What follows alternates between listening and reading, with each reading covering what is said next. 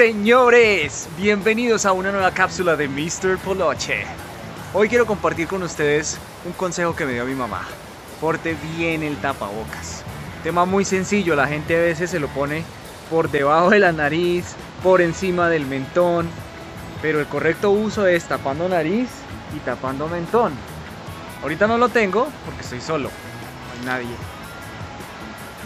No contamino a nadie si cargo el virus, no respiro el aire si está contaminado por alguien que haya pasado con el virus. Entonces, ¿cuáles son los beneficios? Sencillo. Si uno tiene el, el, tapabocas puesto, bien puesto, pues lo primero es que va a respirar un aire más puro porque ya es un filtro. Es un filtro y más en las ciudades donde hay tanta polución, esto es un filtro. Segundo, cuando uno pasa en medio de multitud, las burbujitas de las salivas de las personas que no tienen el tapabocas quedan suspendidas en el aire, eso no cae. El virus por su cuenta no sobrevive, pero el virus se encapsula en las salivas de las personas. Y hay unas salivas que caen al piso por su peso, pero otras no. Otras quedan flotando en el aire. Y esas son a las que cuando uno va caminando, ¿sí? hay una nube invisible, pero ahí está, y uno pasa por ellas, ¡tan! Entonces van a pasar cerca la boca, cerca la nariz, y ahí es donde uno se puede contaminar.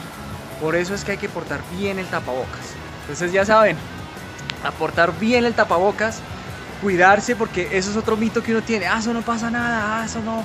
Pero es que mire, no lo haga solo por usted, hágalo por la gente alrededor. Puede que a usted no le pase nada, pero si usted carga el virus, se lo puede prender a su abuelita, a su abuelito, y a ellos seguramente sí les va a dar muy duro el virus. Además de la gente que tiene eh, ya eh, condiciones de riesgo como hipertensión o problemas de azúcar, o solamente con tener sobrepeso ya uno es más propenso a ser más débil a luchar contra el, el virus. Pues pónganse bien el tapabocas, miren, pónganselo bien. ¿Sí? Cubriendo nariz y boca. Casi se nos olvida contar por qué debe ir cubriendo desde nariz y hasta el mentón. Pues básicamente para que no entre nada. Porque si yo no cubro la nariz o la pongo muy bajito, miren el espacio que queda, acá hay un dedo. Por ahí pueden pasar y caer hasta allá, hasta abajo la nariz. Las burbujitas que quedaron flotando en el aire. Y si lo pongo por acá por debajo, lo mismo. Entonces por eso debe quedar bien apretado, no descolgado, no así abierto, porque por ahí entran. Entonces, por favor, cuando hablen, no hagan esto. Ni se bajen el tapabocas, ni lo mantengan así para hablar, porque cada vez que usted habla, no sabe si tiene el virus y de pronto ya es asintomático, va a dejar que las burbujitas se escapen. Esa es la otra función del tapabocas, que la gente que pueda estar contaminada y no lo sepa, por lo menos lo contenga ahí. Porque si dejas, si deja espacios, ¿sí? se va a salir, se va a salir la burbujita y va a quedar flotando. Es que hay unas que caen, pero hay otras que quedan flotando y esas son las que hay que tenerle miedo. Es que además recuerden, cuando las personas hablan siempre botan salivas, algunas se ven, otras no. En este momento, si uno tuviera una cámara especial, hay eh, partículas flotando en el momento en el que yo estoy hablando. Voy a dejar un vínculo de un video para que vean cómo funciona lo que les estoy diciendo, que muestra precisamente las burbujas flotando. Entonces las burbujitas van flotando y cuando uno tiene el tapabocas, pues claro, el virus es diminuto, el, el, virus es capaz de penetrar esto, pero el virus va dentro de una gotica y esa gotica usualmente no pasa por este filtro.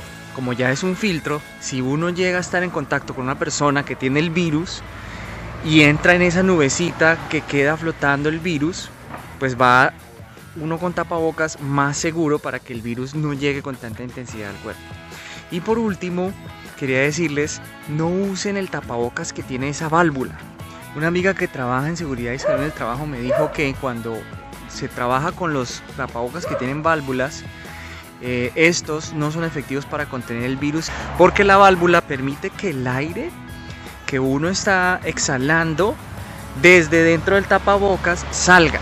O sea que si la persona está contaminada con el virus y usa un, un, tapabocas con válvula, el virus se cuela y sale por ahí. Entonces, pues no va a ser tan efectivo como un tapabocas sellado completamente. Ella fue la que me enseñó lo que les dije ahorita, María Antonia Rodríguez. Hola, yo soy la mamá de Felipe. Y este buzo es crédito de Irma Villa, Mi amiga Por- y colega. porque, porque ellas dos hacen la campaña para que la gente utilice bien el tapabocas. Porque es que hay gente que dice, ay, que me ahogo, que me ahogo, pero mire, esta es una señora de se- 64 años. 64 años, no se ahoga, puede hablar bien, puede caminar, mire todo lo que se ha caminado con el tapabocas. Es una sensación de asfixio, pero es, de asfixiamiento, pero eso es psicológico. Si usted de verdad se ahoga con un tapabocas, vaya al médico. Y si no, los cirujanos ya habían muerto hace tiempo. Si duran 8, 10, 12 horas con una mascarilla en el quirófano.